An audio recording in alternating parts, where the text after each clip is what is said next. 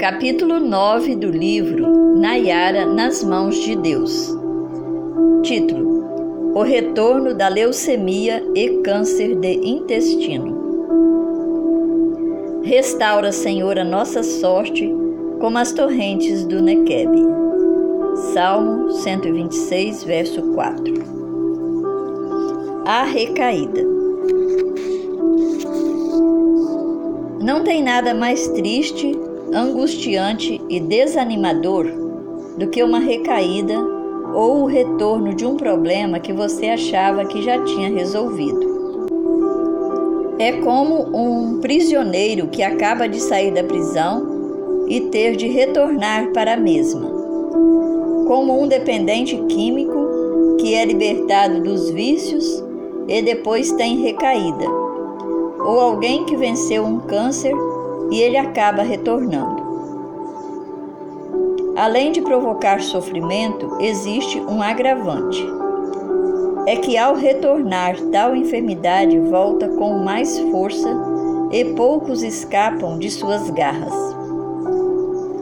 Aumentam significativamente as sessões de quimioterapia e radioterapia, e com menor chance de bons resultados e ainda diminui a possibilidade de transplante de medula. Enfim, pouca possibilidade de sobreviver. É uma luta contra o tempo, contra a burocracia, contra a doença e contra o desânimo. São vários soldados inimigos por todos os lugares e você não sabe contra quem lutar primeiro. Não existe palavras para descrever tais situações. É somente com a força de Deus que conseguimos superar tudo isto. Pouco tempo lhe resta. A viagem para São Paulo, orientada pelo médico da Unicamp que havia analisado os exames de Nayara enviados por Shirley, foi providenciada imediatamente com a ajuda dos amigos do CAPV, principalmente o Amós e a Thelma. Naquele mesmo dia, mãe e filha viajaram para Campinas. Já no avião, algo terrível começou a acontecer. Ao ir ao banheiro, Nayara percebeu que estava com hemorragia e esta foi se agravando até chegar ao aeroporto de Viracopos, Campinas.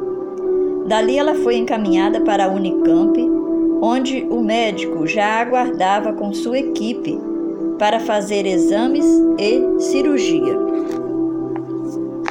O caso não estava nada bom. A menina estava perdendo sangue pela genitália, boca e nariz. Era uma hemorragia intensa causada pelo vírus hospitalar. Segundo o doutor, se demorasse mais um dia, provavelmente ela não teria escapado. Depois dos exames e cirurgia, veio a mais cruel de todas as informações até o momento. O vírus desconhecido era muito agressivo. E o pior de tudo é que a leucemia havia retornado em fase mais avançada e tinha surgido também um câncer no intestino. Naquele momento, segundo a equipe médica, havia pouca chance de Nayara sobreviver. Era tão grave o quadro que eles iriam fazer a quimioterapia e a radioterapia simultaneamente para ver se conseguiriam reverter o quadro. Sim, todas as possibilidades humanas seriam usadas por verdadeiros heróis. Heróis de verdade homens e mulheres que diariamente dedicam-se 24 horas por dia a salvar vidas. E estes nem sempre recebem o salário e respeito que merecem. Esses heróis foram verdadeiros instrumentos de Deus para dar à minha Nayara uma nova chance de vida. Neste momento, o leitor pode imaginar como deveria estar o coração da família.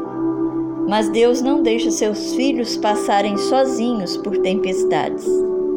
Ele está sempre no barco, mesmo quando parece que está dormindo.